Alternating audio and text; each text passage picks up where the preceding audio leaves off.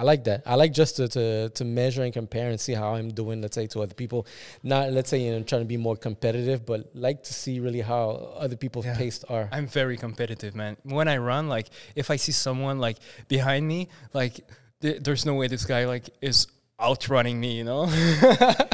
Yeah, but you know it's crazy too? I like running other people that run faster than me because I do crazy fucking yeah, uh, yeah, yeah, numbers. yeah, Same, same, same. crazy numbers. This one time with my neighbor, he's much younger than me. Um, but he's a black dude, a bit taller. He's Uh-huh. long legs. So we start running, and he's always like the first kilometer. He's always like, let's say we did two kilometers. So he's always let's say one, uh, maybe like a meter in front of me. But I'm Yeah, keeping yeah, up. yeah, I'm keeping up. So once we do a turnaround uh, on the sh- on the block, and he slowed down, so I'm the one who caught up. But he went back far, like uh, quite far. But one moment, since there's like um, mo- one moment, like in the street, you see he just he just gassed it, and he gassed it like he went past me, and he went past me like easily. When we finished the the the run, he passed him by the uh, easy man. Like I would say maybe like nearly twenty seconds, just on that gas. I'm fuck, that's great. I can't can't catch up. So it's fun. You know, it's something I think like among runners, it's not something we talk about, but it's so competitive, uh, nice. competitive, right? It's Like- nice. And um, I'm going to make an introduction because uh, hold that thought. I like that. So, guys, welcome to Yellow Seat, the most diversified business entrepreneurship podcast. And I was thinking about myself how I was going to say this intro, and I want to add to it in Canada. Fuck it, we go big, go big or go home. That's and it. today I have this guest. and Look, he, they he was brought to me, and I just after talking ten minutes, I'm like, damn.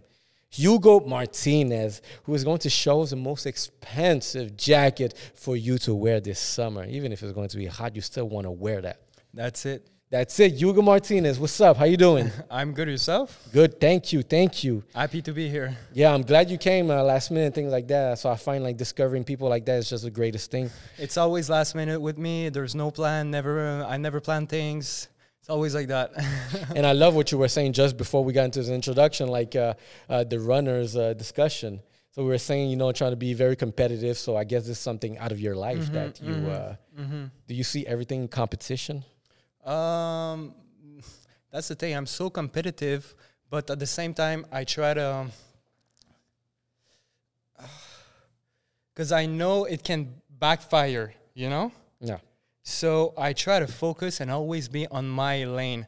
And because when you're competitive, sometimes you fall into a trap and you compare yourself to other people and where they are so that you can outpace them. Have you fell So- into anyone's trap? Sorry to interrupt. you. Ah, I yes, of course, and uh, even sometimes, like uh, even if I know about the trap, I still fall into the trap. So I always try to when I think about someone else and what they're doing, that's when I know it, I'm not in the right That's mindset. thirsty. Mindset, and that's when Okay. I know that I need to to change my mindset or go for a run. I like that because go for a run is such a therapy. That's uh, yes. I promote it as much as I can. Mm-hmm. And people that follow me must be tired of hearing me seeing all this shit. But guys, if I'm doing it just for a fucking reason, there's a consistency, there's like a performance, there's a competition inside Con- you. you said it consistency. I I run every day, Sunday Every to the day?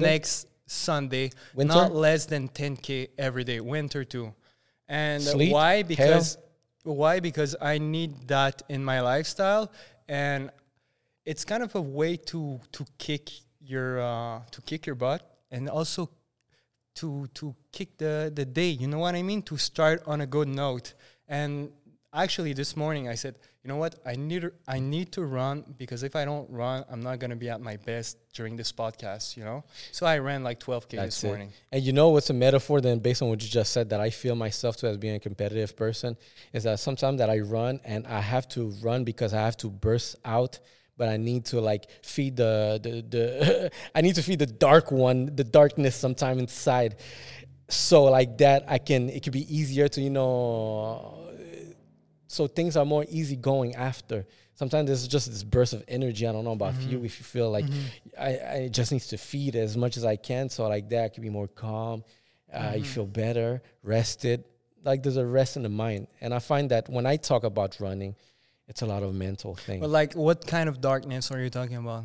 I don't know, just this hunger of like, because sometimes, like you said, like you could have sometimes of like negative thoughts, and these negative thoughts are just About your about stuff or about yourself? Um, a variety of things. Let's say if you're there's a conflict in your life going on right now, this is going to like uh, be in your head, and you're going to try to solve it out. And then you always have, let's say, Yeah. two voices talking to you, one telling Exactly. you the good thing, the other one telling you some dark shit.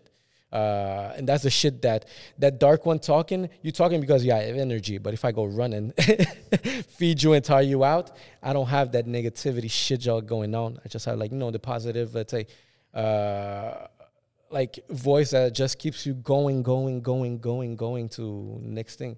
You feel like that? I'm just going crazy. No, I feel that way too. And Good, when I'm I not alone.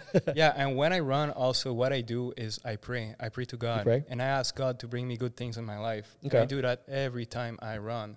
And uh, yeah, Do you listen to music or I never listen to music. just listen to to air in your I want to say personally, I in think music your is music is the worst because music when you run when you do let's say long distance or when you want to get better at running there's a point where you really have to push the limits your limits and your boundaries and uh, to do that you need to listen to yourself and you need to kind of like dissect your mind and know like okay uh, right now uh, i'm at my i'm I'm I think I'm at my best performance, but I can go above that. But if you have music on, you cannot But hear you distract yourself with you, music. you cannot hear that dialogue in your head. So your voice maybe unconsciously you're gonna you're gonna you're gonna quit. And you don't know that you're in the process of quitting because you have the, your music is so high so That's so true. high. So unconsciously you have a voice that is winning over you. You have your body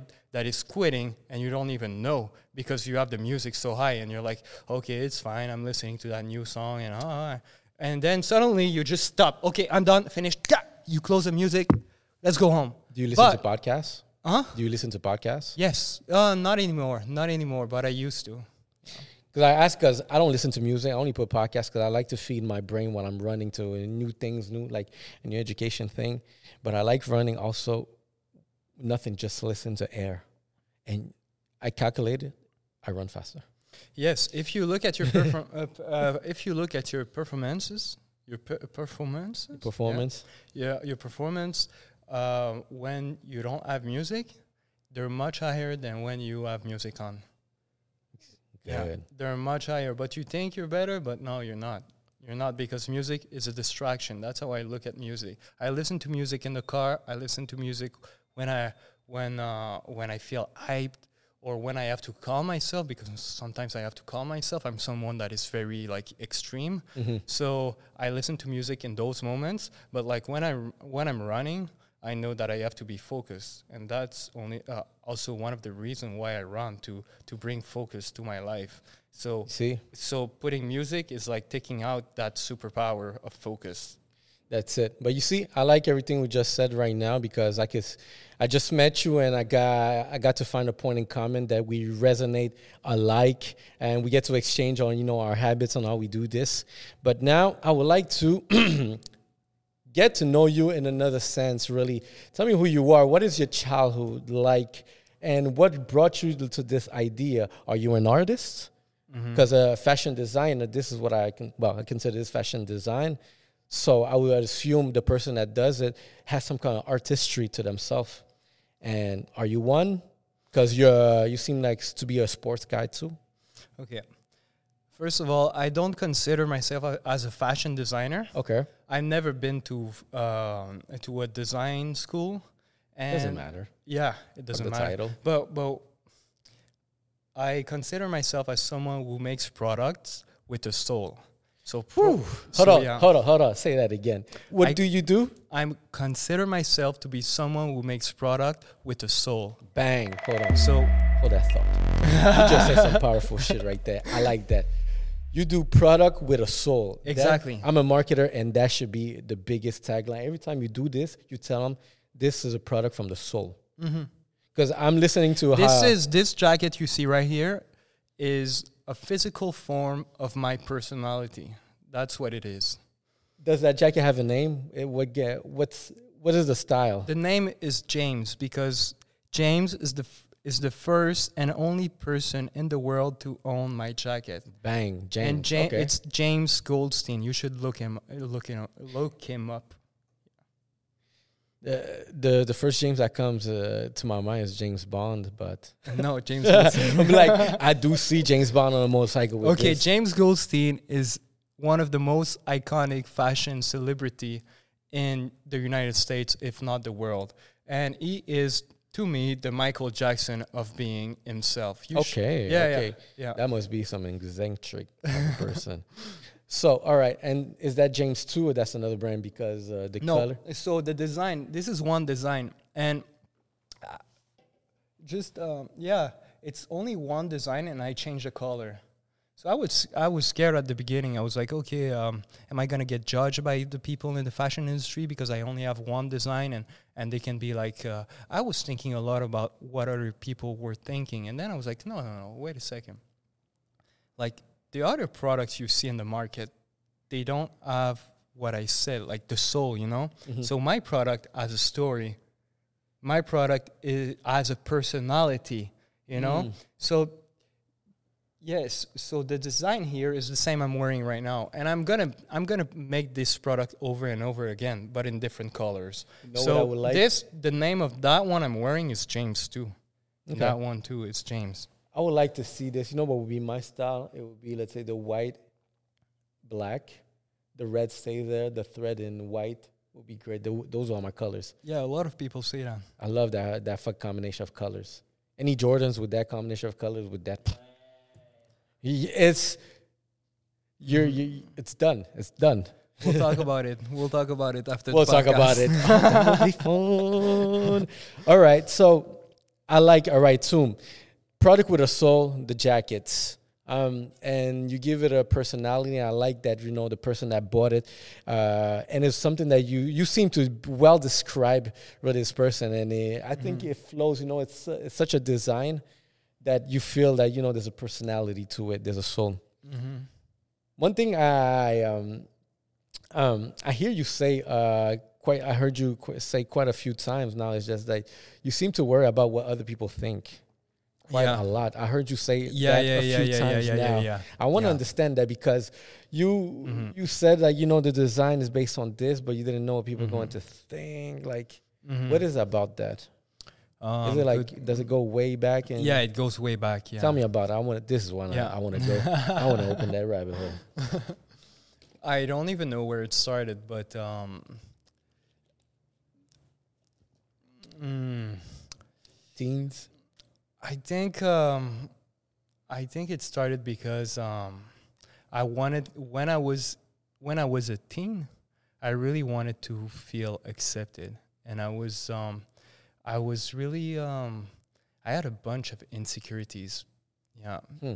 and um, I w- I grew up in the Westmount, Yeah. and um, it's it's not easy to admit that you know but i wanted i, I wanted to uh, i wanted people like in the neighbor if you don't know westmount westmount is one There's of the the rich richest uh, yeah the the the richest uh, neighborhood in canada so i was there and there was like all these big houses nice car and i lived um i Are lived you a rich kid? if I um, may ask. i don't think i'm a rich kid i'm for sure Well, you um, had resources. It was a comfortable. Uh, I, I, yeah, Okay. I grew up com- comfortable. okay, that's good. Yeah, comfortable, and um, I lived uh, below Sherbrooke. So there, there's a thing that rich people say in. Westmount. There's the So look at below. what? There's the lower Westmount, which is below Sherbrooke. It's so stupid. I can't believe I am saying that. But go go for it. and, and there's the upper Westmount, which is above Sherbrooke.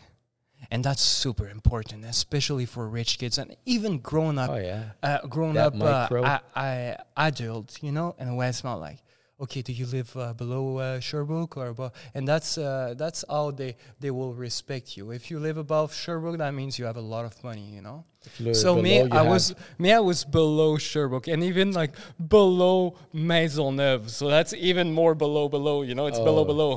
below below below below. but the house was nice, you know. It was Yeah. a nice house, you know. But you always look at the what's the expression? The the grass is always greener. The grass is always green on the other side. Exactly. So, and I met a guy. I met a friend. Uh, I don't want to uh, say his name. We don't talk anymore.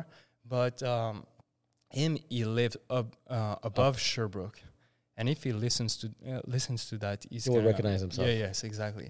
And uh, he lived in a huge house. He had like an elevator in his house, but Oh. not any type of elevator. it Glassy was a marble. Oh, marble on top yeah, of that. elevator. Heavier. Yeah, yeah. So that- heavier so- mechanism. so that kind of house, you know, and I was so impressed by it, and I, you know, I wanted to be accepted by him, and I wanted to be ex- accepted by his entourage, you know. So I was always like trying to like I don't know fit in, to fit and, in, huh? and like be there, and uh, yeah, just just be cool with them, and yeah, it kind of worked, and and we uh, we went out, we went to clubs together, we had fun, and um, eh, okay, yeah. So maybe uh, maybe it started there. Like I would, I just So where where people like it's interesting that you said like you have to describe absolutely below and above. yeah, it's a weird thing, huh? Because I understand. So like he accepted you, and like where the did his entourage also like accept you? Like uh I, guess don't even know. Uh, to be honest, I don't even know if they accepted me. I don't even know if they used me. I don't even know if uh, I, I personally, and I feel bad of saying that, but I kind of used them, you know, because it was not a real. It was not a real. To be to be honest, it, it was, not a shady it- relationship. It, was not a real friendship, you know. I was not. Uh, I was they made fun of you. man. It was when I was a teen, man. I was like now I'm 29. I was 18. I was like I was uh, seven, maybe, no 17 or 18, whatever. But like uh, it was a fake friendship, man. It was not like those are, that's yeah, dark. yeah. It was a hard. fake friendship, and and I was trying like I even like was buying shit I couldn't even afford to hang out with them. Not to hang out with them, but like to be accepted. Like I was that low, you know, in terms of like Self esteem. self esteem. Exactly. Like there was no self esteem, you know, to do stuff like that. And uh, yeah, yeah. Shit. All right. And how long did that relationship last? Like uh, Uh, eventually, maybe, like, okay, probably so came to your uh, senses. So it lasted maybe two years maximum, something like that. And what happened is after I, um, uh, at this time, I was studying fashion marketing, Okay. and um, I had to do an internship, and I, and that's a big story. Okay. Oh, I I, cannot love just- big stories. I cannot just drop it like that, but Okay. I me. had to, I had to find. Uh, it was a DEC, which A is DEC, uh, yeah. yeah, yeah, to go cégep, yes, exactly. Uh, not cégep, it's co- college. college, So it's like a technique. No, DEC, it's a technique. technique. Yeah, technique shit. yeah. Yeah, c'est un DEC. Cégep. Oh yeah. Cégep Oh. shit. Okay. So, I skipped that one, by the way. I went straight to uni. Anyway. okay. so I had to find an internship for my program, and it was in fashion marketing. And again, I didn't have a lot of self-esteem, and I was, I was scared of not scared. I was intimi- intimidating, intimidated, Intimidated. by the fashion industry, and um, I didn't have the guts guts to apply to fashion companies to do uh, to do an come? an, an internship because I thought I was not good enough. I thought uh, I thought they would pick some some someone else, you know. So I went the uh, a same uh, a safe. I took a safe path, you know. I called my friend. My friend has um he, he has a restaurant restaurant, Yeah, uh, restaurant. chain Okay. in Paris, and um, him, I, I told him like, you know, uh, can you have me an, an internship in a restaurant uh, in marketing? Said, yeah, sure, no problem. And um, so I went to Paris. It Hmm. was summer, summer 2013, I think, or 2012, whatever. I went to Paris, and I worked. I worked for his for his family, and How was it just switching like that? well, f- I was going. I, I was going to to um, Were you in the right place in your mind? I, I was going to Paris and I was going in my mind I was going there to work. And I was like oh my god I'm going there to work. And you know I was in that phase of like you know everything is possible and uh, you can do everything you want in the world and uh, the sky is the limit you know? I was in that phase. Like I think a lot of people go through that phase at 20 you know? Hmm and I think it's true too. But there's one thing I didn't know and it's that maybe yes it's true that the sky is the limit but the body is not the limit. The, the body has some the body has some limits. And you Uh, I have see where to- you're going with that. so you have to learn that you have to learn that if you push too much it's gonna you're gonna hit a wall you know? So it was so uh, i didn't know that. I didn't know that so i went there and i worked like a crazy guy. Okay. I worked so hard. At some point, like I wasn't, and I was work. Yeah, I was working well. Like they would move me from location to location. I worked in at the most prestigious place in Paris, and um, like l'Opéra de Paris, um, uh, Galerie Lafayette, dans le 16e arrondissement. So I was working, uh, yeah, at, in good places, but I was working too much, and I was thinking about project like, uh, oh, maybe I should start this uh, this company, and maybe I should uh, um, also like create a website and whatever. I was thinking about too many things, and I Mhm. didn't sleep for four days, man. I didn't sleep for four days. You crashed. Huh? You crashed. No, wait. So, um, and I worked at the same time, and I was working well too at the same time. Okay. So at some point, I started like, after four days, I started like seeing stuff because anyone, if you don't sleep for four days and you work, and I mean like no nap, okay, you don't sleep What, at 24 all. hours, like six, 18 hours, let's say? You're gonna see stuff, you know. And I started seeing stuff, and I started. What did you see? I don't remember what I was. I don't Dark remember exactly. Um, I was just seeing a lot of like, uh, but that's not so. Imp- that's not so important. But, um, so yeah, I started feeling paranoid, you know, and I didn't know what was happening to me. So I rushed to the hospital because I know something was. You know, first of all, I went to my work and I said, um, "Excuse me, uh, Mr. Frédéric, the manager." I cannot work today. And he looks at me. I'm like, I look fine. It's like, okay, why? I just, I'm not doing well. And he was like, what, are you talking about? Was it like a panic okay, attack? I need, I need, uh, I need a doctor note, you know? So I left and I went to the, um, uh, to the to the hospital. hospital. But I didn't have my papers with me. So they said, when I got to the hospital, I knew something would happen. I didn't know what. Um, so they told me, we cannot do anything. We cannot, you cannot meet a, uh, cannot meet a doctor without your paper. Okay. So I had to go back home. And when I went back home, I started feeling even more paranoid. And um, I, I, I- started thinking that some people were after me or something like that. oh, shit. And yeah, so little that I knew, I was I was uh, experimenting a psychosis, and so yeah, so I, I was experimented uh, experimenting a psychosis. Psychosis. Yep, psychosis. Yes, exactly. Okay. And um, so yeah, I don't remember uh, all of it, but I know that I ended up in a hospital and I got treated in Paris, and I didn't know what the psychosis wa- was, and so I was confused. You know, like what's happening to me? I, like I feel paranoid. I I think some people are are after me, and. Uh, also I have some type of like hallucination, you know, I see stuff. And uh, yeah, I was hospitalized there. I was put into some medication. It was a, a very traumatic experience. And how long did it last? Let's say to the when you had that attack, that psychosis, I guess, and you arrived in France. How long did that happen? Like I think it how much overworkedness you? I think it was a month and a half that I was hospitalized. oh yeah, that Some- soon. I think it was something like that. Yeah. How long did you stay in and France? and when I was over there, when I was over there, I was in a kind of like a hospital that felt like a prison. It was so weird, man. Um, I was with people that had much more uh, serious problem Mhm. than I had, and I have to I had to eat at the same table of these people, and everybody was taking uh, the most fucked up thing is everybody was taking the same med, Oh and shit! because they didn't know.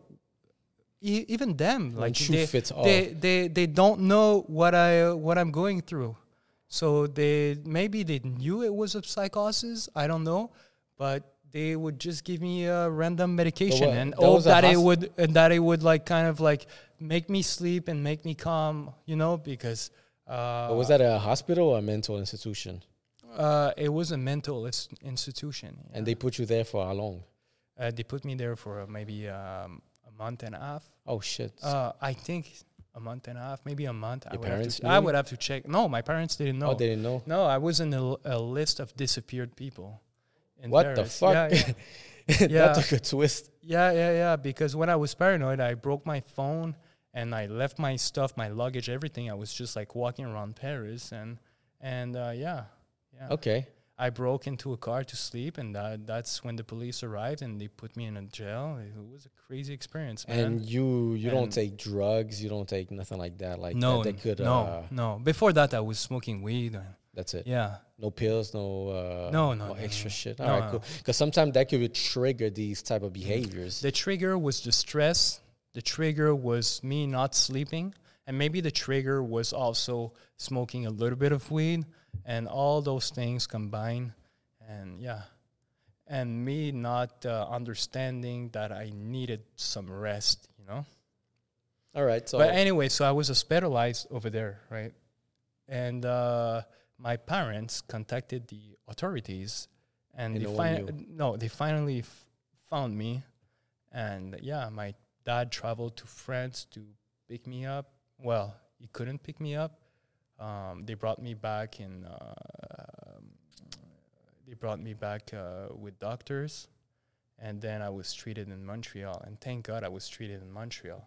Thank God. well, you treat it at home at least. Like if anything happened, like you're not that far. Like you're home. Mm, it's more that like in uh, in It's just better quality service. from what I heard uh, from people in the field, it's that in France they don't really believe, or it's not that they don't believe. It's they prefer to medicate patients and keep them in institution. than to try But- to treat. Uh, But here in Montreal and in Canada, we believe in recovery, and we keyword. yeah, and we believe in in uh, yeah in people recovering from uh, Okay, I like that. mental illness. Yeah, yeah.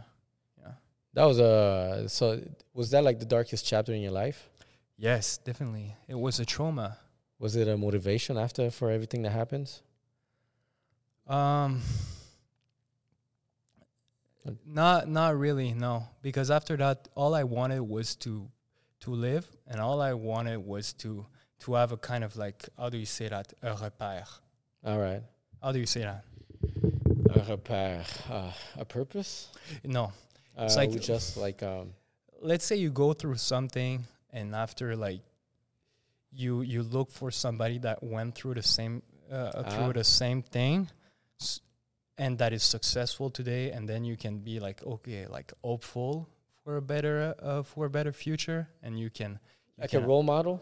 yes kind of but i couldn't find any i didn't even know like no before my my psychosis i didn't know what a psychosis was so i had no So you started doing research as a psychosis. Uh, uh, kind of a little bit, a little bit, but then I was like, oh my god, uh, there's nobody that wants to speak about that. Nobody wants to share, and everybody is afraid to to to speak. So I didn't. Um, It's crazy because um, in the past weeks at the podcast we had these type of conversation, and I find that people are opening, and also we were greeting people to come over here and discuss. At the same time, I'm I'm at the end of the day I'm more smarter, more educated on certain topics. But it's cool because other people are listening to and listen to these type of thing. Like overworking yourself is not a solution. It's not like really like social media will push you uh, because all right let's I still overwork myself, but I know what my limits are. Before now you know. I didn't know what my limits were, so now I know. sky's No, the I- limit yeah, yeah, exactly. I could go no no further than that time I out. can work 70 hours a week easily. But I know that my body needs to rest. I know I need some sleep. You know, stuff like that that I learned from. so Yeah.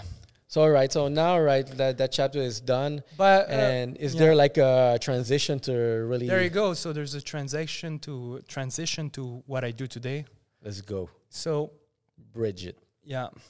So when I um, when I was treated in Montreal, they we kind of like oh, it was a long process. We had to find the, the right medication for me for me, and then um, and then after that, uh, I had to take the medication. The medication were horrible, man. I lost my early twenties. I don't know what it's like to live the early twenties. I don't know. I never lived it. the first five years Uh, the first five, no, three years, Okay. four years. Yeah, four years, I would say. And I would take medication. Like, let's say I give you, I give you 50 milligrams of the medication I was taking back then. what is it just You- to wait, bring wait, awareness wait. Okay. Yeah, that's not so important. Okay. But but let's say you take 50 milligrams of that medication. I would have to take you from the couch and bring you to your car so you can go back home and you can sleep. I would have to drive the car too. I was taking 500 milligrams of that medication, so 10 times the dose that would make you sleep. well I And I it's would important to know what kind of medication And I was ta- uh, taking I'm that. Uh, I was taking that every day. is it Xanax So no, no. not even So I would have to take that every day, and um, and from let's say I would take it at eight, we kind of like schedule something that would work with me. Well, work, you know, and uh, I would take it at eight p.m. and then wake up the next day at one p.m.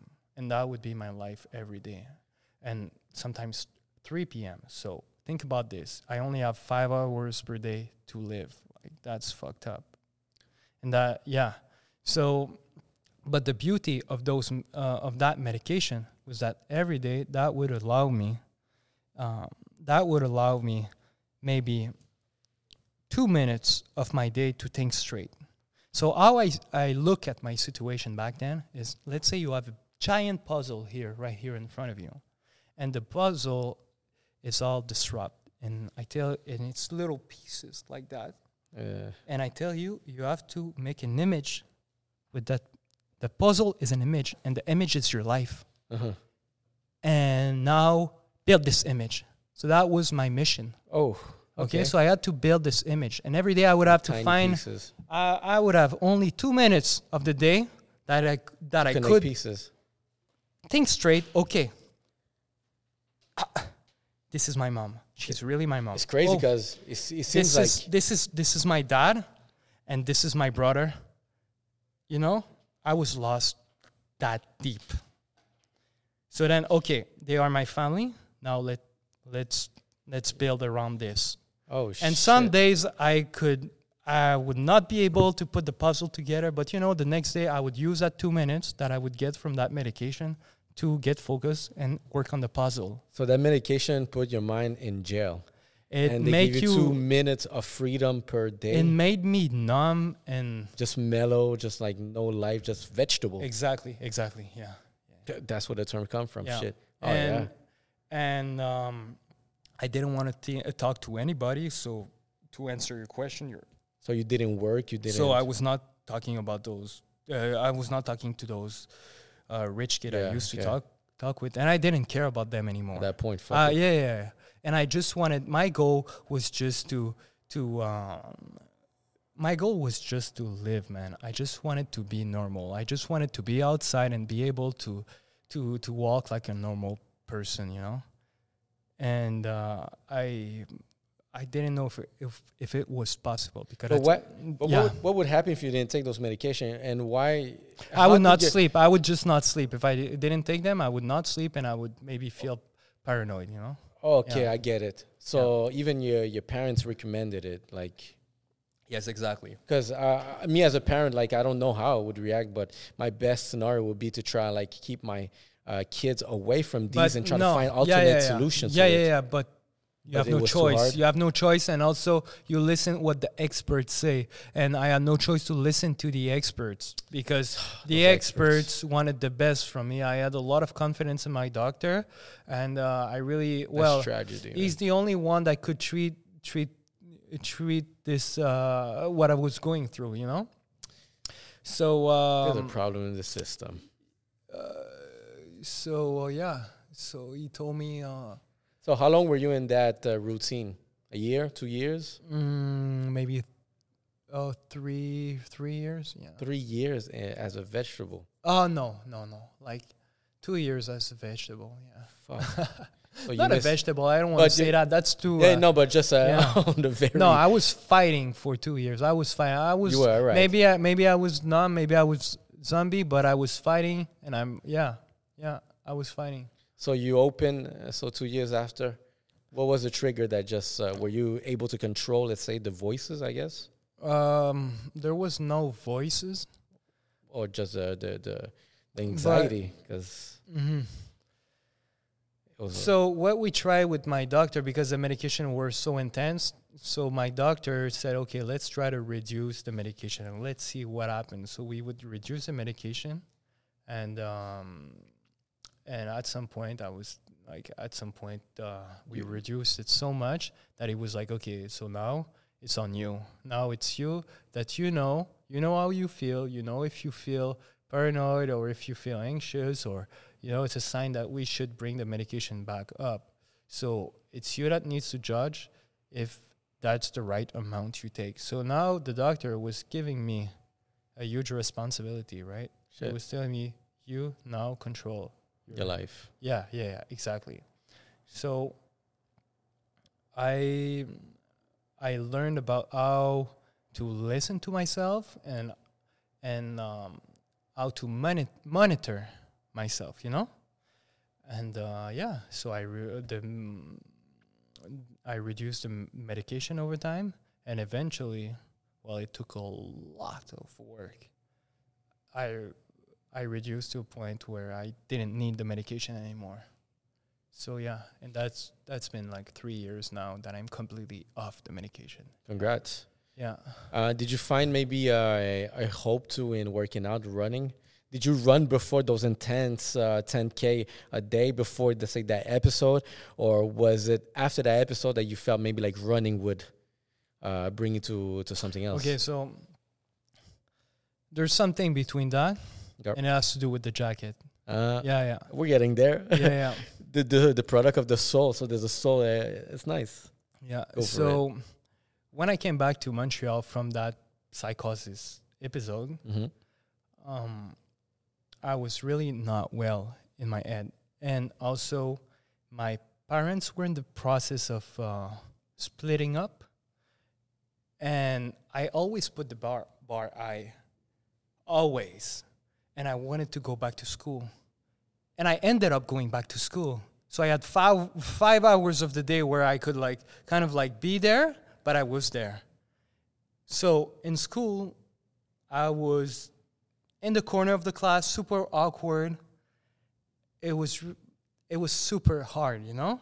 And at home, my parent there was this toxic environment. Damn. And in my head, I was not well. So home, school, in my head, so I knew I had to do something. If I didn't do anything, nobody would help me. So now it was not the job of my parents, it was not the job of the doctor, only it was my job. So I remember my parents were fighting at the table. My dad was fighting. My dad, I feel like I feel like he didn't really care. Not that I feel he didn't really care about what I was going through because he was really not considering me, and though I was not considering what I uh, yeah my situation, it was just fighting in front of me with my mom, and my mom I knew, knew she was dealing with her her own st- shit. So You felt left out. I just um, no, no. It's just um, I understood they had their problems, but I said okay. So I you have to do. yeah, yeah. Have I have to find a solution. So I left the kitchen while they were fighting. We were eating, you know. My dad ran after me. Ah, don't, don't leave the uh, the the, the Talking the- mad Yeah, shit. the, the the kitchen while we eat. Nah, nah, nah. And then I ran. I picked his keys and I drove. I went. I drove. I, my cell phone was ringing. My dad calling me. I just closed my phone. I said, I don't know if I'm re- coming back home tonight, but I I gotta go somewhere. I gotta do something for myself, you know, be, because if not, I'm heading to a dark path, you know. Again, yeah. And um, no, but maybe uh, a pad that I would not be able. That you to don't want to go to. Exactly. To. Yeah, yeah, yeah, yeah. So um, I drove. I went on Sherbrooke, Str- Sherbrooke Street, and then I turned on Décarie Boulevard, and I saw the big orange, the Yeah. julep. And I used to go there with the rich kids. You know, we would go there, have Oh, a orange shit. julep, chill there, The and then just go back to Westmount. You know. So then I was like, oh, let's stop there and and let's feel, let's have this orange juice and feel what it was when I was normal.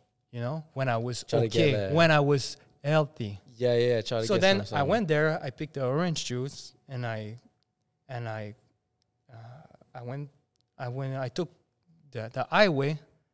Then I was like, okay, let's take the exit there. I took the exit and I went. Um, I saw the Rolls Royce dealership. Okay, let's park there. Let's kill some time because that's what I need right now. I need to kill some time. I need to. I I need to think to stay away from straight. all yes all of this so i i parked in front of the rolls royce dealership and i didn't care about the rolls royce i didn't care about uh, uh, about their value or about uh, you know people look at rolls royce they're all impressed they're like oh my god and that's luxury and that's like people that drive this are super like super rich and then no i didn't give a fuck about that Maybe a metaphor, another metaphor about Rolls Royce, what it signified. Uh, I just wanted to kill time, look at the cars, and understand why people are crazy enough to spend five hundred thousand dollar on a car. You know, so I parked in front of the cars, and I had my orange juice. I sipped on the orange juice, and I look at the car. You know, okay, let's try to understand. Okay, nothing, nothing much, n- much to understand. Let's, okay, let's continue the drive. So I left.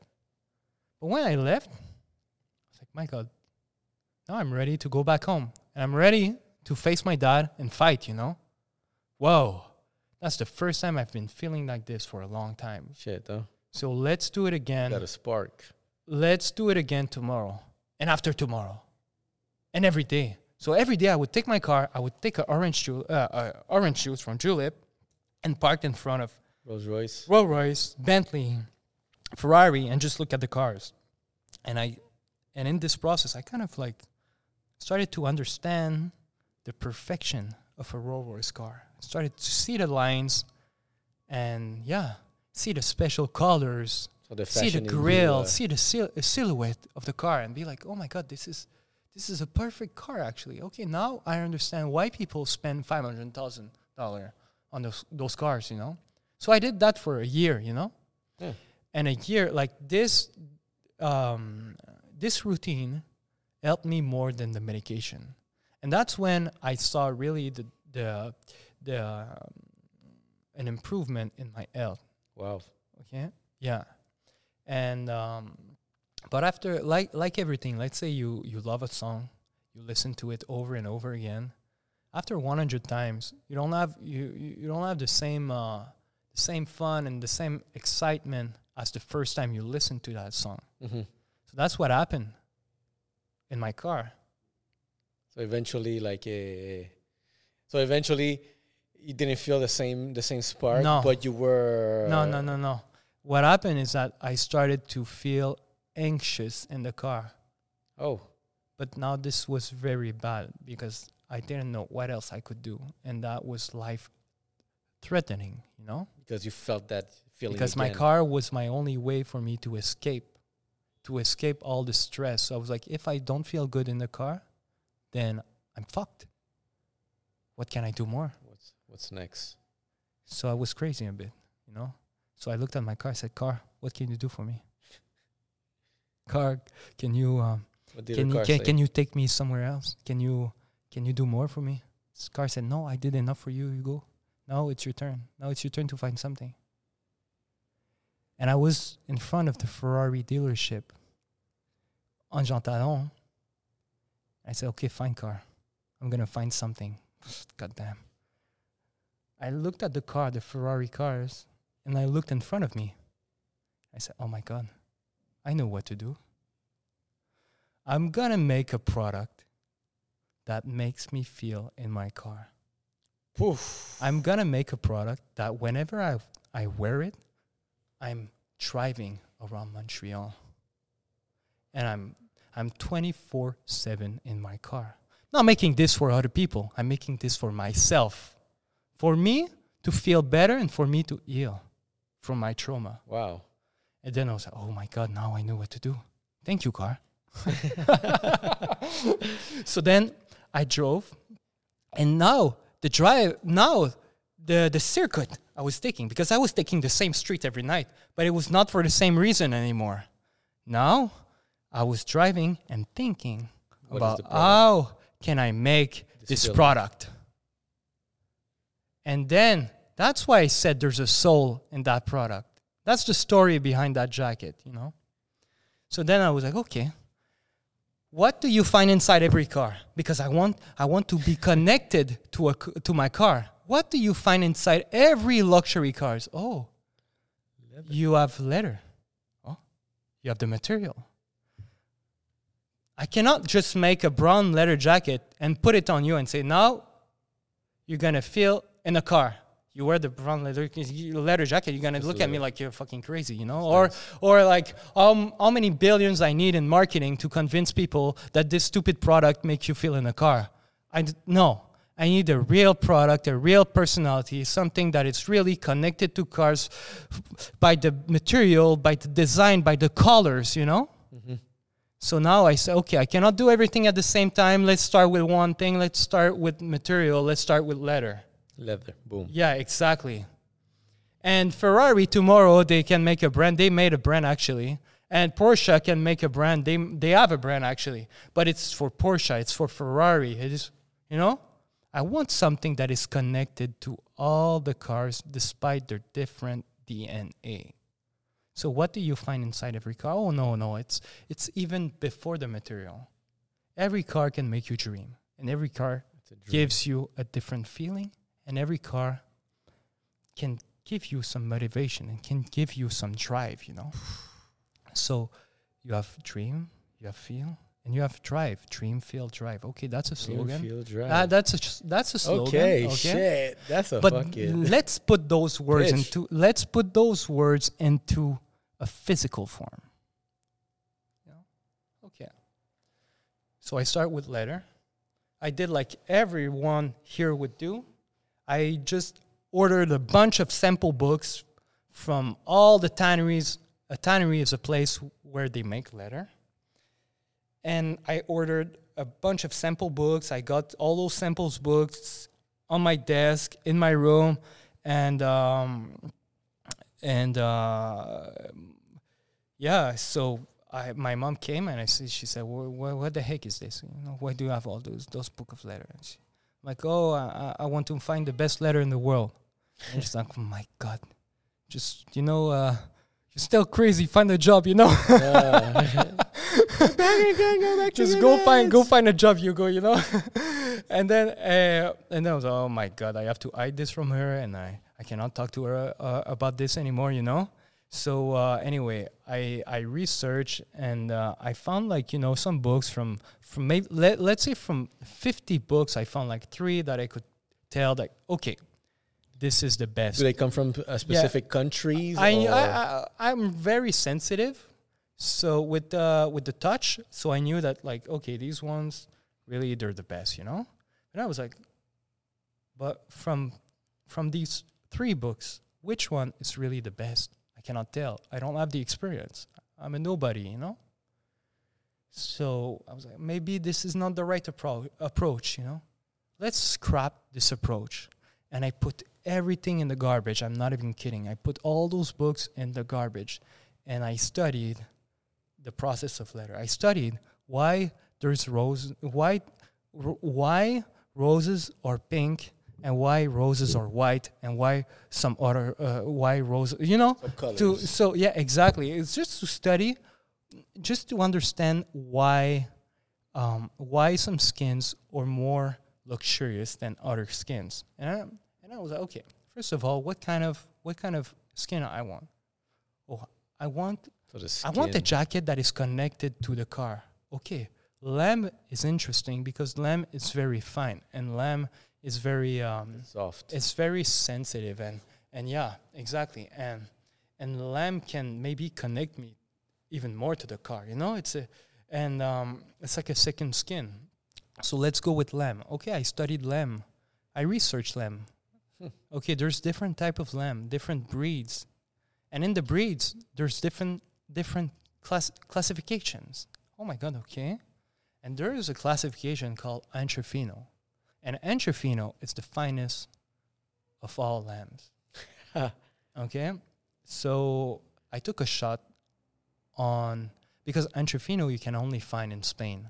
Well, you can find a little bit in Italy, but really in Spain. So it's a rare breed. hmm And um, I took a shot on a farmer of Entrefino.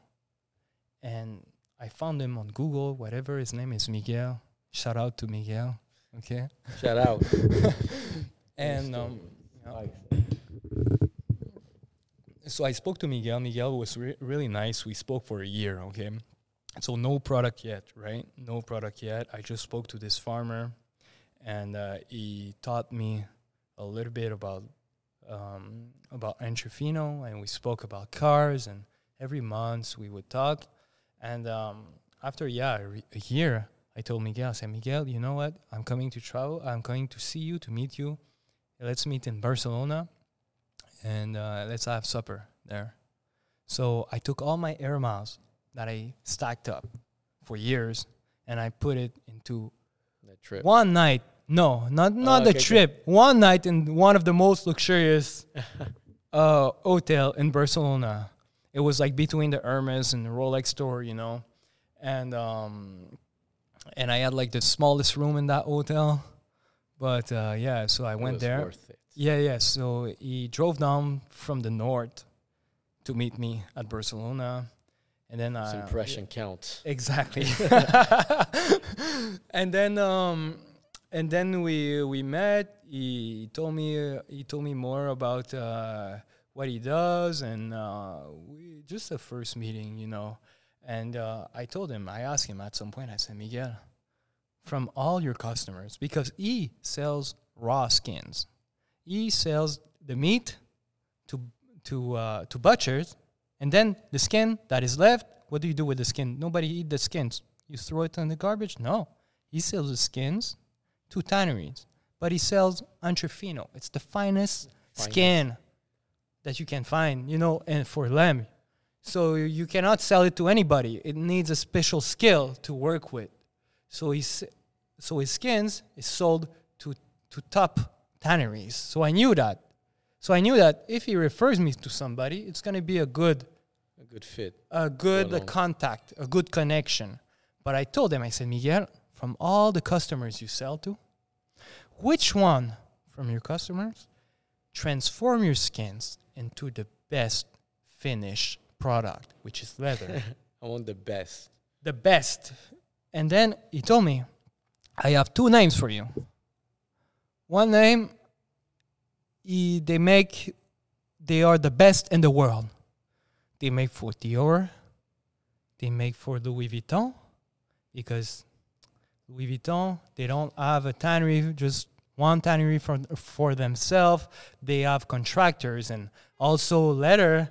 You buy leather for, there's leather for shoes. It's not the same uh, leather that you Just, use uh, for bags treatment. or that you use for garments, right? Yeah. So they deal with them too. And he said they do for Celine, blah, blah, blah. And uh, I said, okay. He said, but they are extremely expensive. Okay. And I have another name. I'm like, stop, Miguel. I don't want to know. Oh, no, say. He, he, uh, that's it. He said, I have another name. Uh, so I, I concluded, okay, it's not the best, you know. So I said, I don't want to know the, the other name. Just put me in contact with with the, these people. So I like put what you're doing with the quality. You're chasing the quality, the finest, and the traveling you did. And I find that just I cut you there because I just want to put this input, but um, there's a strong uh, willpower there behind your story, mm-hmm. and where I'm starting to recognize like patterns of uh, one of the first questions I wanted to ask you if you were obsessed. And now that I'm listening to your story, is like yes, it answers my question that I didn't ask. Yes, there's an obsession behind. And lately, I came to meet certain type of people or just discover on the on the web people. And one thing I realized people have in common that have this thirst to really go to the next step is the obsession. Mm-hmm. And I'm hearing your story like there's a thirst for like Mm-hmm. It's also survival. survival, huh? Yeah, it's survival because that's what keeps me in my car 24 7 again, you know? That's what keeps me alive. So I have no choice to do it. If I stop doing what I'm doing right now, I I don't know. I f- I'm gonna feel uh, threatened. Yeah. You know. How old were you when you got the contact, like the finest? Uh, Okay, so there you go. So now I had to fly over there. I had to fly, and Where is uh, it? it was uh, in Naples. Okay. And Hello. somebody in the industry, one of my uh, early mentor me- mentor, told me, you know, never go to Naples alone.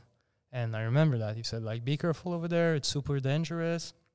So I was like, oh my god, okay, but I have no choice to go. You know, Miguel tells me, but I was super naive. What the heck? Like, you just met meet this farmer that you just spoke on Google. You don't really know him, and now you listen to him and you go to Naples. I was super naive, you know, but I went to Naples.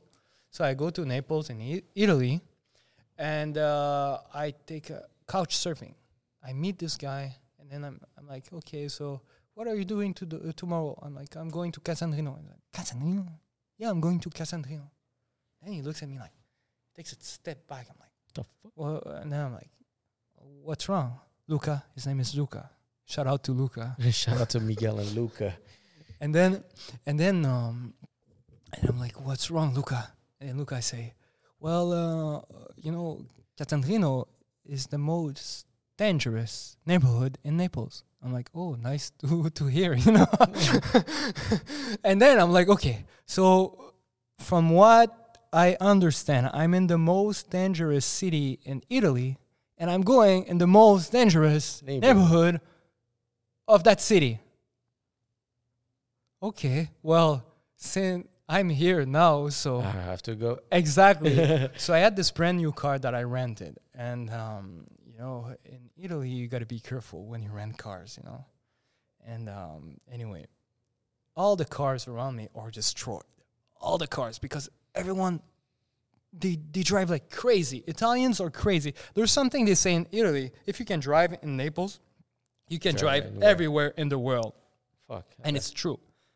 Like I, I was driving and I would have to put the window down, put the mirror in because if I didn't do that, the bus would have oh shit. ripped ripped it off. Didn't give a fuck. And after you have to put the window back up because there's guys in motos that they can put their hand inside your car and steal you something. Oh shit. So you got to do that, and then oh, there's another bus coming on the other side. Oh, you got to put the window down and put that mirror in, and then uh, it's always like that, and then put it back. Oh, it's crazy. And then you have to learn how to drive like them because if you don't drive like them, and if you drive like you drive in Montreal, your car get you won't make it. You know. In jail. So, y- y- so then, then uh, I was following Google Maps. You know, okay, I'm going to that place, to that tannery, whatever. then I get to Casandrino, and everything is destroyed, man. oh, It's shit. everything is. It's not pretty, man. It's not pretty. Okay, no offense if anybody is from there, listening to the podcast right now, but it's not very pretty, you know. and the, The hood. Yes, exactly. So I'm like, where the heck did Miguel send me? You know? so I follow Google Map and then it's like, okay, 200 meters away, you arrive at the destination. I look left, I see those buildings with people like with tattoos, ta- tats, you know, and they're they're uh, topless and they look at me from their porch and they look at me going there with my new car. I'm like, Oh, oh my shit. God. And then I'm like, did I really believe that farmer I just spoke to, you know, uh, on the internet? And then Google say, you Stuck have here. arrived. I have arrived? Okay. I look right, look left. Oh, I see a white wall. I just, I said, okay, this must be it, you know, let's follow the white wall. So I follow the white wall and I arrive in front of a fence. I parked the- car like a you know a, a nice looking fence, like a fancy one, you know. and like a brushed aluminum fence. And I park the car. I get out. I look. There's a intercom. You know, I di- uh, I I just press enter or whatever, and I see a high tech camera lighting up. Looks at the car. Boop. Looks back at me, and then they say my name. I'm freaking. I'm losing my shit. They say, they Hey. say, Mr. Martinez. I'm like, Waiting for you. we were waiting for you. Yeah. We were no, we were expecting you. Hey. And then the fence opened. And then I just see an empty parking parking lot with grass cut this sharp, very like uh, cut super well and like trees and no cars in the parking lot. And I see this beautiful architecture. I'm like, what the heck is this? You know, I felt like in the Matrix or something because across the street, all the buildings are destroyed, Right? trash. It's like trash, yeah. So I'm like, what the heck is this? This is so random. Never seen that in my life.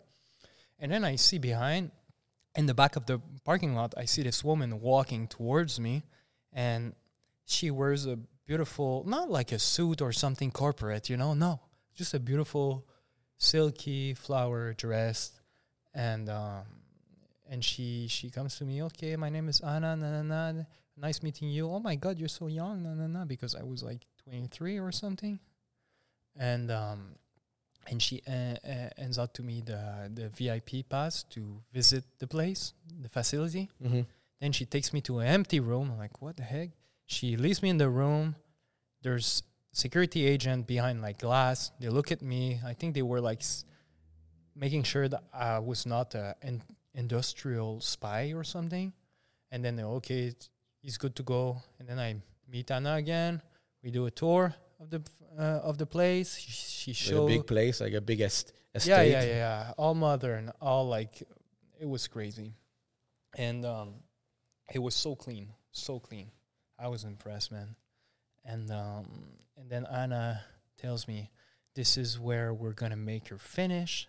This is where we make uh, uh, we make the test on letter, the performance performance test. Uh, this is where."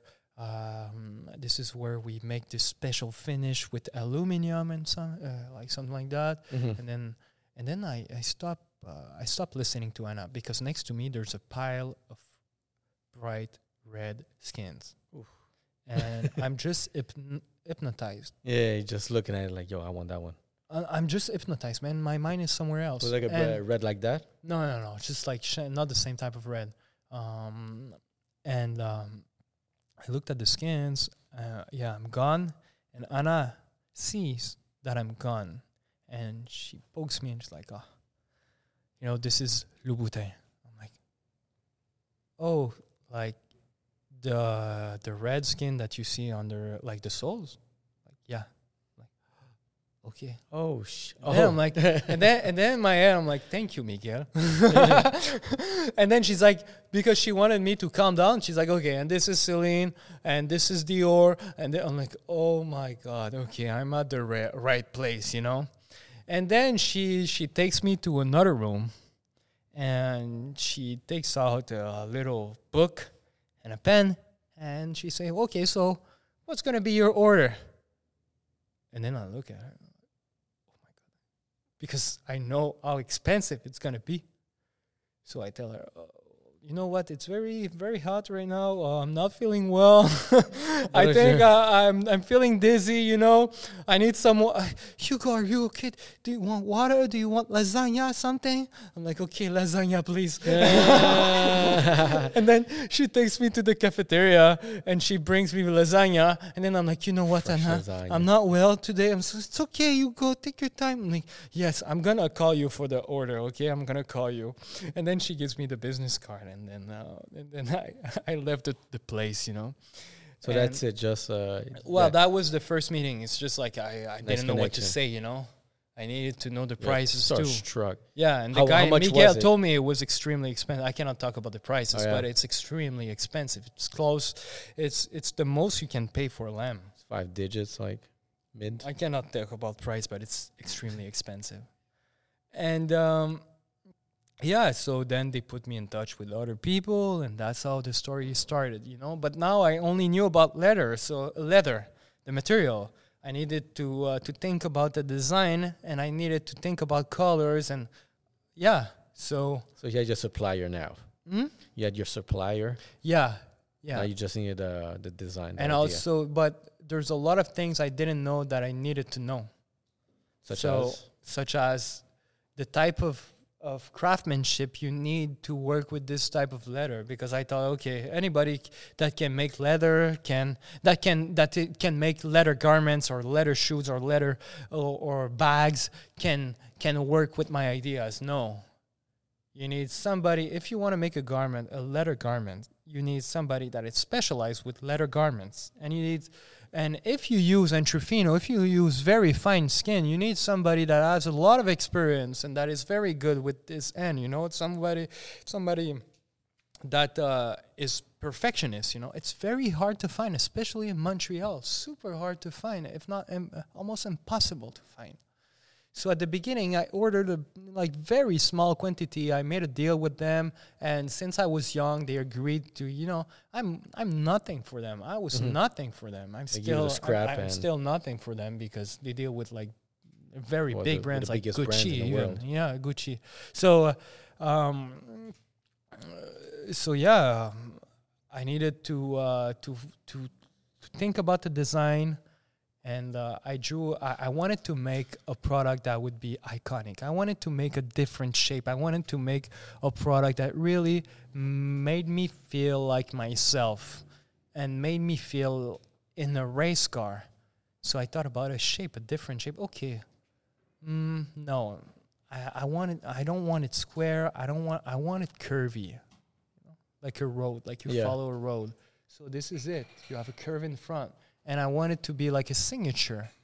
I want the design to be a signature. I want people to to um, to recognize the the signature.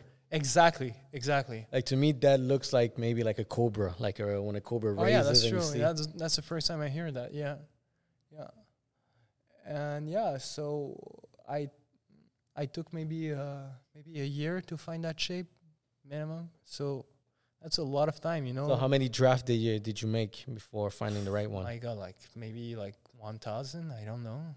and how did you feel like when you had the right one? Um, I, Was it a gut feeling like this is the one? yeah, exactly. Okay, I know this is the one. intuitive. hmm So now you got the design, you got the supplier, Yeah, but I need the person the that person that's can, going that to can s- that can execute the work. Execute That, the- th- yeah, that can s- sew. The, So that's yeah. another story. Yeah, exactly. Yeah, exactly. So that's another story, man. And I tried it with a lot of people because I really wanted to be in Montreal and also um, I wanted to be close to that person. I wanted to know I wanted to be there all the time. And I tried with a lot of people and I got screwed up so many times, man. Some people would say that's the problem with Montreal, man. The problem with Montreal is that when when you want to do good work, um, they take you for granted. hmm? They take you for granted. no, it's hard to find.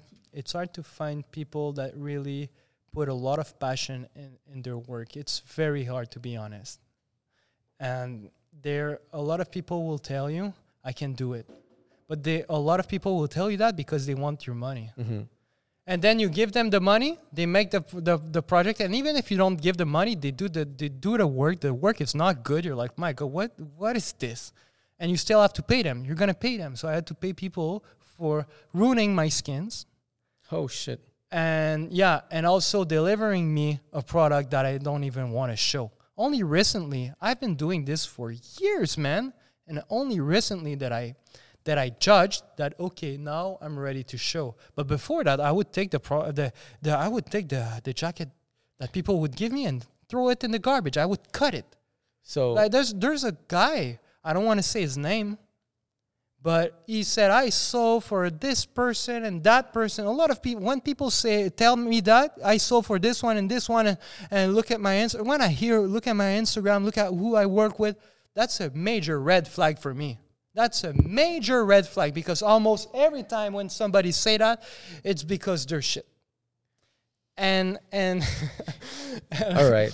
And, wanna- oh, wait, and let's keep it real. That that um, uh, uh, that guy he um, uh, he costed me maybe six thousand dollar in total because you include the the craftsmanship and you include the the materials I uh, the material I gave him, and um, I threw So, I threw um, the product in the garbage. Cool. I want to fast forward. So now, Yeah, yeah. like uh, the the story Yeah, Uh, has a great, sh- uh, great sentiment to it, and I like that. So one thing I was hearing you talk about previously is uh, selling. I was curious to see really because you uh, you have showed it to few people through interest in celebrities, and I'm curious to see really how the sales process is, and really what's the current. Um, well, how the sales process is to, just to begin because you seems like the it seems like there maybe an agent that's trying to push it, and then you're trying to like you know close because you're definitely in a business where uh, it's a high end product, let's say a Rolls Royce of the leather jackets, and The Bugatti of the, the Bugatti, boom, that's it, the Bugatti of the leather jackets, and it's it's limited edition. Mhm. It's custom at some point, I would say. The colors are custom. The, the And zippers are custom. It looks like the type of custom. product that you put in the right celebrities is something that you could just explode like uh, Mhm. many brands have done. Yeah. Um, so, what is the sales process when you're trying, Okay. let's say, uh, to sell this? Because once again, so I feel my like my idea was not to. I didn't want to. I didn't want to put it like a lot of people do with uh, with fashion brands. They they make an influence uh, an influencer yeah, an influencer. Uh, an influencer where yeah, like a celebrity. stuff for free or Nah, or they pay Not this. them and then uh, and then they get they or they they even pay celebrities and and to show their the I didn't want to do that. I wanted to um, I really wanted to connect with the people that would relate to the story and people that are different and and special people because this is a special product. It's not a product that goes in the shell uh, on on the shelves and then it's just another product that is there, you know? No, no, no. It's much more than that. It's my life, you know? So, it's a soul. yes. It's a product with a Yes. soul, and so mhm. it's like just like a, a little pet animal that has a soul that thinks, and then you learn how to you choose. Let's say your little puppy, which one is going to be the my puppy for the rest of my life. exactly. and like uh, that's the one I choose. This how I want it with the Hugo Martinez stitches on it, and that becomes let's say one. You become one with the jacket. Mhm. So definitely it's something that's very marketable at a Mm-hmm. unique, and I like how you're very selective with the people who Mhm. who you want to to sell it to. So yeah, so when I first started, like every designer, you have a mood board, and on your mood board you put your inspiration. Some designers they put fabrics. Some designers they put pictures of of architecture. Uh, some designer put pictures of um, uh, of celebrities, of of anything, you know, of uh, other brands. And me, I put I- put pictures of the people that influenced me. And on my mood board, there was Ayrton Senna, Sylvester Stallone, Mm-hmm. Mick Jagger, Michael Jackson, and James Goldstein. Okay, so you got one. And all these all these people I put on the mood board, they were there for a reason and for a different reason. So uh, let's say uh, Sylvester Stallone, I like how he how he present himself. You know, maybe I wouldn't see him wearing my jacket, but I like his energy. And Michael Jackson, he was just like wearing the, The best, the nicest leather jackets, you know. And uh, there was James Goldstein, and James Goldstein is nobody can dress uh, like James Goldstein. He's the only one in the world that can wear what he wears, and um, he's the best I, at at being himself. Mhm. I told James because I met him, and I said, James, you are the Michael Jackson of being yourself. Hmm. so a- anyway, how did I meet James? That's another story. so I um I sent I just I took a chance and I wrote I went on its website. It's like info at James. I, I wrote I wrote to uh, to his Yeah, to email his email. address, which is like info at jamesgoldstein uh, dot com, and I I asked if I asked if I could if I could send uh, if I could meet James Goldstein or if if um I asked something like I wanted to talk to them. Yeah, you went Okay. together. And I put my phone number. And next day I was working and I was at work and I got a I get a call. A call from like Beverly Hills. I'm like, what the heck? Oh my god, are you kidding? Like this is them? I pick up the phone and her name is Roberta. And she's the executive assistant assistant of James Goldstein. So she tells me, okay, so I heard I, I saw your message it's not so clear what you want. So what do you want exactly? And then I told her like, you know, uh, I would feel blessed to see James Goldstein like wear one of my jacket. It's been a huge inspiration for me for for years. Blah blah blah. And then um, okay, just send one, send one over. You know, I'm like, oh my god, this is great, but I want to meet him. You know. And I didn't know how to say that because I don't know. I was shy, or I didn't know if she would like accept me, or so uh, so I wasn't so clear. So she said, uh, "Listen, I have a call right now. I really gotta take it. So just like write to him." I'm like what? Okay. So then she gives me His um, email address. his phone. Okay. So um, or wait, no, his email address. Yeah. So I wrote down the email address, and then I was like, okay, let's try to contact him. But but I didn't I didn't send an email. I put in because I wanted to see if the email address was registered in the uh, in uh, in um, in the iCloud. You know, Okay. if if it would like when you write the email on your phone, if it turns blue, you know what I mean. hmm So I wrote, and I'm like, oh my god, that goes, it turns blue. That means an that when I, when i'm gonna write him, it's gonna see it like that. It's gonna jump to his phone. You know, it's gonna jump on his phone. So I wrote him, and he replied to me. I lost my shit. He replied. Yeah, yeah, I lost my shit, man. I saw, oh my god, he's texting me right now, and I'm texting to James Goldstein, and uh, I just, I, uh, I just, I was jumping, you know, and I was calling a friend. I was, like, oh my god, I'm talking to James Goldstein right now, and uh, and then, um, yeah, and by the way, when all of this happened, I was working, you know, Mhm. and um, so yeah, so I'm like, okay, so I I tell him the same thing, like that I would feel blessed uh, to see him wearing a jacket, and he tells me, um, "Can you s- show me pictures?" So I send pictures, and he say, "Nice." That was that one. I think no, another color. What color? it- um, that color I'm wearing right now, and another one that is like almost all red and white in the middle. And he said just like nice, because James he doesn't he doesn't s- speak much, you know. He um so he just said nice. He just said nice. And I'm like, oh my god, uh, this is not enough, you know. So I ask him, I told, I tell him like, you know, the quality you can only appreciate in person or whatever, and you really have to see it in person. Like, um, could I meet you? And then he's like, yes. and I'm like, oh my god, okay. Another so trip. where, yeah, where, uh, where would you feel more comfortable meeting? And then he's like, at my um, my house. And like, oh my god, this is crazy because James Goldstein has the most beautiful house to me in the United States. And when was that in the timeline to understand really where That's like a month, a month, uh, a month, a month ago? No, a month, a month ago, something, something like that. April. Yeah, Avril. yeah, yeah, Right around the block. yeah. So you really you did a milestone just recently. Yeah, but wait, wait, wait a second. Yeah, but wait a second. Like I had four days because I said, okay, I'm gonna meet you this weekend, and I said, perfect, Saturday, and then okay, so I was working like eleven hours a day, and I had to plan the plan the trip too. Uh, it was crazy. I What's your current job? Huh? Uh, what's your current job now that takes so long? um, That you do 11 hours a No, no. I oh my job at the time because right now I don't uh, I don't work for anybody. But at the time, my job was I was But at the time, that was like I was a month working. ago.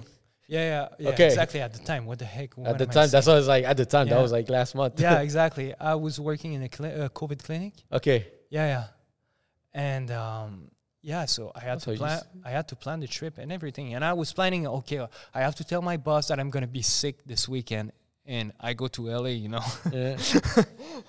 Superstar And- shit. Damn. and uh, yeah, and it was my first time going to LA. I had to find the Airbnb too. I have a friend that that helped me, and I had to uh, also uh, do the co the, the the COVID test, the rapid test. I had to find time, you know, and I have to I had to um, to do another dose of vaccine Mm-hmm. because I had two doses of vaccine, but the, the brands were different. So I had Covishield, which is AstraZeneca, and Pfizer, but I needed two Pfizer Oh, to yeah. travel or something like that. And uh, yeah, so I had the stress, you know, of doing the, the at least I worked in a COVID clinic, so that Oh, was did. easy. You So know? how does it? What happened like uh, to Goldstein when you meet okay, so first, first of all, I got fired like a few hours before taking uh, taking the plane. So that was crazy. nice. because the day James Goldstein called me, I felt so happy and so hyped that the work. next morning I put my racing. I had a Ferrari. I have a Ferrari racing cap. I put it on. I put some music. I was in the kitchen, and I was just dancing and just feeling myself, you know, and just like being so happy that oh my god, this guy that like you know was on my mood Yeah. board and like my one of my biggest fashion or if not my biggest fashion inspiration. Uh, Call like- me and about to. Exactly, and I'm texting him right now, and like this is amazing. So I was putting some music. I had to go to work, you know, and I forgot I was- was wearing wearing my uh, my racing cap. So I got to work with my racing cap on. I knew that when I would sit at the computer, I would take the cap shit. off and like you know work, you know. So I was not worried about that. But then I I, I came across my boss. I I mean I I I walked past my, my boss and I said hi one of my boss, you know. And she looked at me head to toe, gave me like a weird look, and she ignored me. And I was like, okay, this was nice, you know. I'm like, oh, you stupid. You still Mhm. where you're at. And that matters to them because they're so, they take themselves so seriously, you know. So Serious I was making her look bad with me with this bright Ferrari cap in the clinic with everybody like you know it, not everybody was looking at us but that's what maybe she thought Mhm. you know so then um then i was like okay uh fun now i'm gonna have a meeting with her probably so a few hours later they're like okay we gotta meet you uh, oh, hugo martinez uh, we need to meet you tomorrow uh, at the office so I leave after tomorrow for for LA, and I'm like, oh my god, they want to meet me for that stupid hat or what, you know? So then the the ne- the next day, first of all, I text. I'm like, you know what? We we have a new union, like syndicat in French. I'm like, I'm tired. In my head, I was like, I'm tired of all this shit, of being called in the So office, of being called in the office for stupid things, really stupid things, and uh, I want a representative of the union to be with us at the meeting. And then the next day, they didn't even give me the chance to contact the union. They they they, they took me to the office, and they Fired you. said, "We terminate terminate your contract." I'm like, what? Yes, we terminate your contract. And that's good And then wait, wait, wait. And I was shocked because you know what? I worked 60 to 70 hours for a year with no break for them. I gave them everything. And that's how they finished me. So I told them, why do you terminate the contract? It's like they're like, you are um, you you lack professionalism. You're not professional enough. Like, oh my god, it's really about this this damn cap in my head. That's what I'm okay. And then I'm like, do you have examples? And then she's like, nah. And also, once you were late, that time when you were driving the car and you were at a coffee shop, uh, that's what we heard. Yeah, I was late five minutes. Anyway, they just dig deep to yeah, find a reason. to find that. Exactly. And then they fired me, so I was very emotional because I'm, oh my god, like I lost it. Like I really liked the job, by the way. I liked, I, I liked helping people. I liked being there and feeling like I was like contributing and stuff. So like, Hey, and I, I gave gotta- a lot. yeah, I want to cut you, but I want to get to the story. Just running out of time. yeah, yeah, yeah. I just want to get to the story. yeah, like exactly. Goldstein. So yeah, well then uh, the the so I um, a few hours later I was on the plane to go to LA, and um, in the plane I was I never cry. I was crying all the Mhm. way to to LA because I was sad of uh, losing the job, and also I was so You're happy of uh, yeah, doing so it. many emotions, you know. And uh, yeah, so um, when I got there, I got a bit crazy. Uh, as soon as I arrived, I ran like 23k because I wanted to like, I wanted to be, to feel myself. I wanted to be extreme. I wanted to be at my best, you know, because I wanted to get ready for that meeting. The next morning, I had one day to like kind of not rest, but but be there and and understand the city. I wasn't there to like. I, I thought, oh, maybe. So I'm it's gonna to be a one on one with him.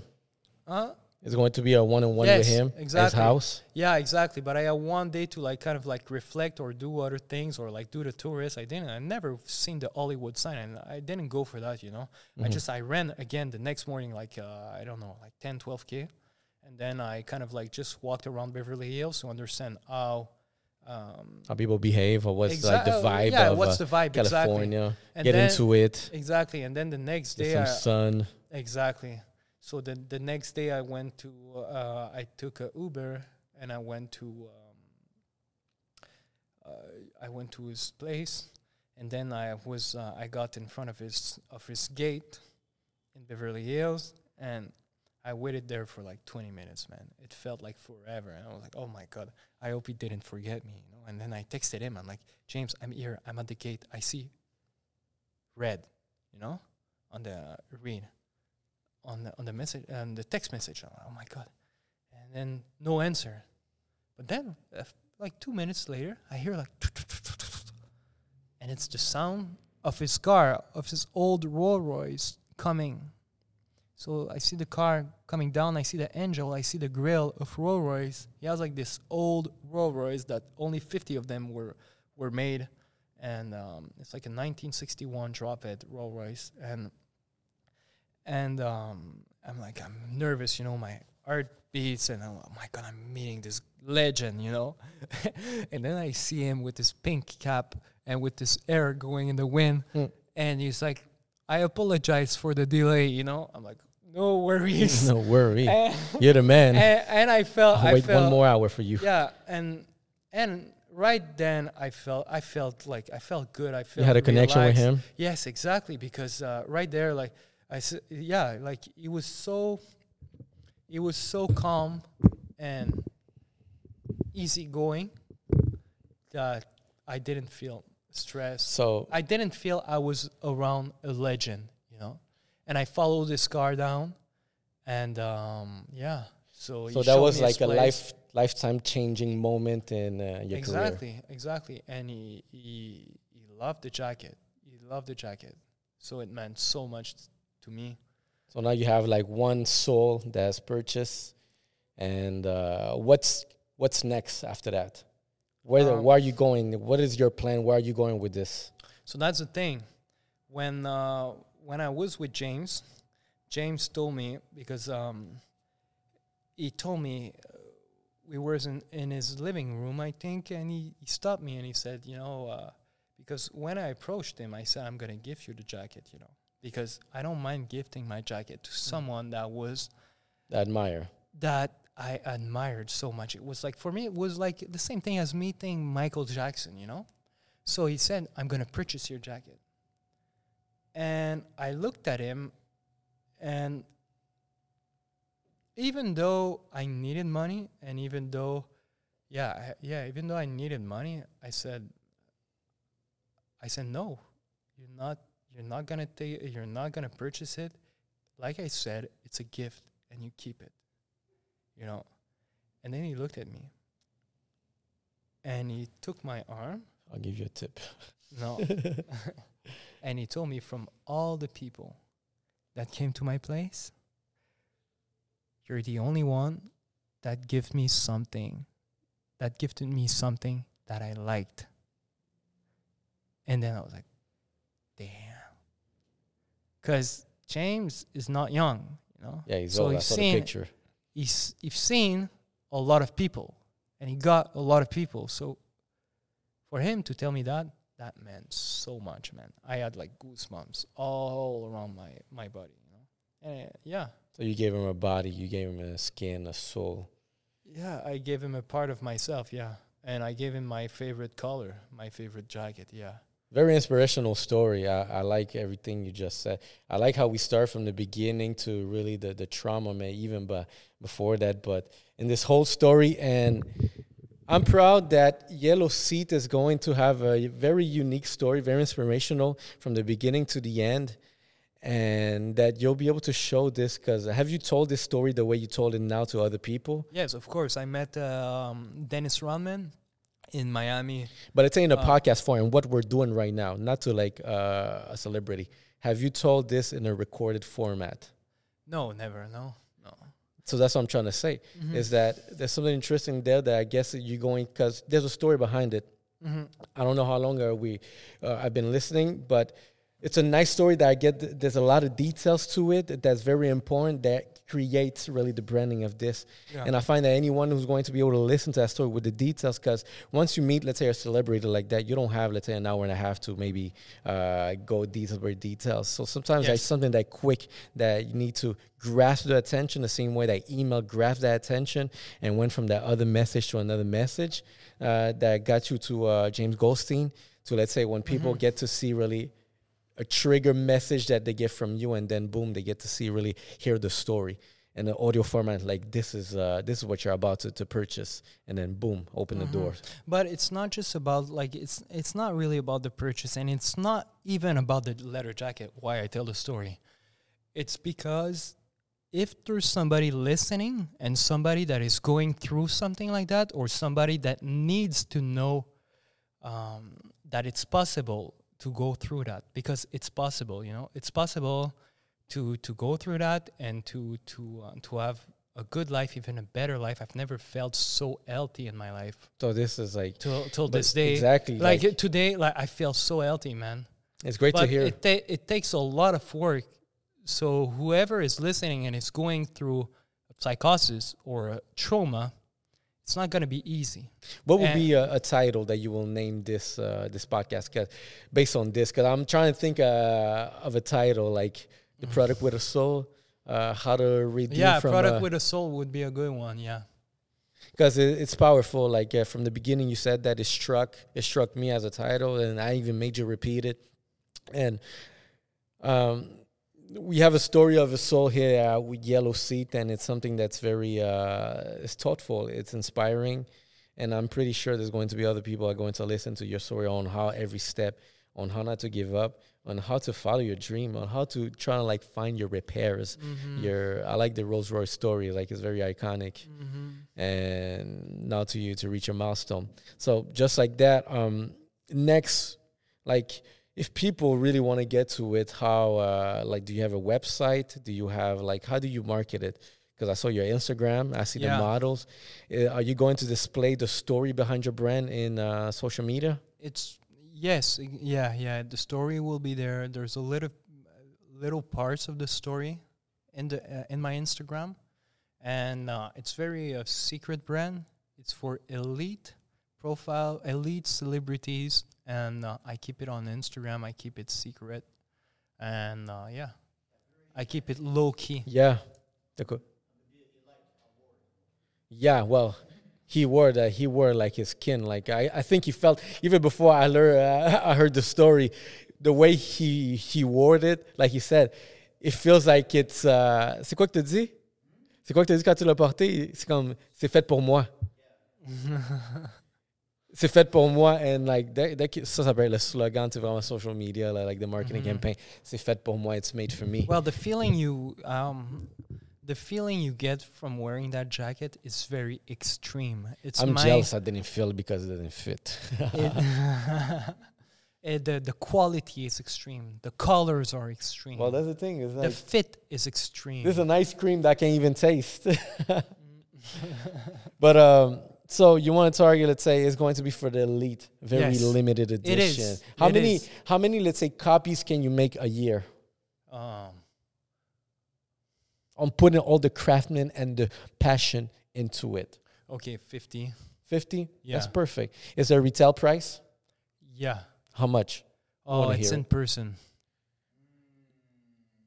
I can only speak about price in person. So if you want to know, um, if you want to feel a product from the soul, it has to be in person. And based on his story, he will travel to see you. exactly. He will I- go anywhere in the world to come take care of you.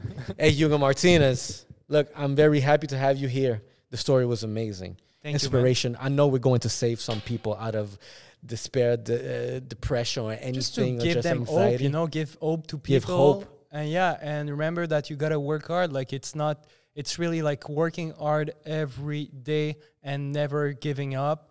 And uh, it's not gonna be easy. You're not gonna get there by sitting on your couch and and and reading some inspirational stuff or like um, or listening to. You really got you gotta work hard. You gotta do the steps. You have to be and thirsty. just to give you an idea today i work i work out every single day and i don't miss a day. I run minimum i, I don't go for less than 10k every day. But ever since i made i i, I made those um i those commitment my life changed for the better.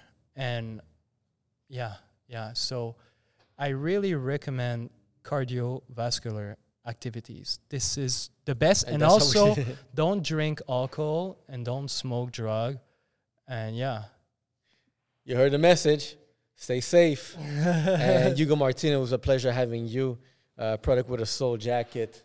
Um, damn, that was uh, was great. Thank you, sir. You know, see podcast, baby. We keep inspiring.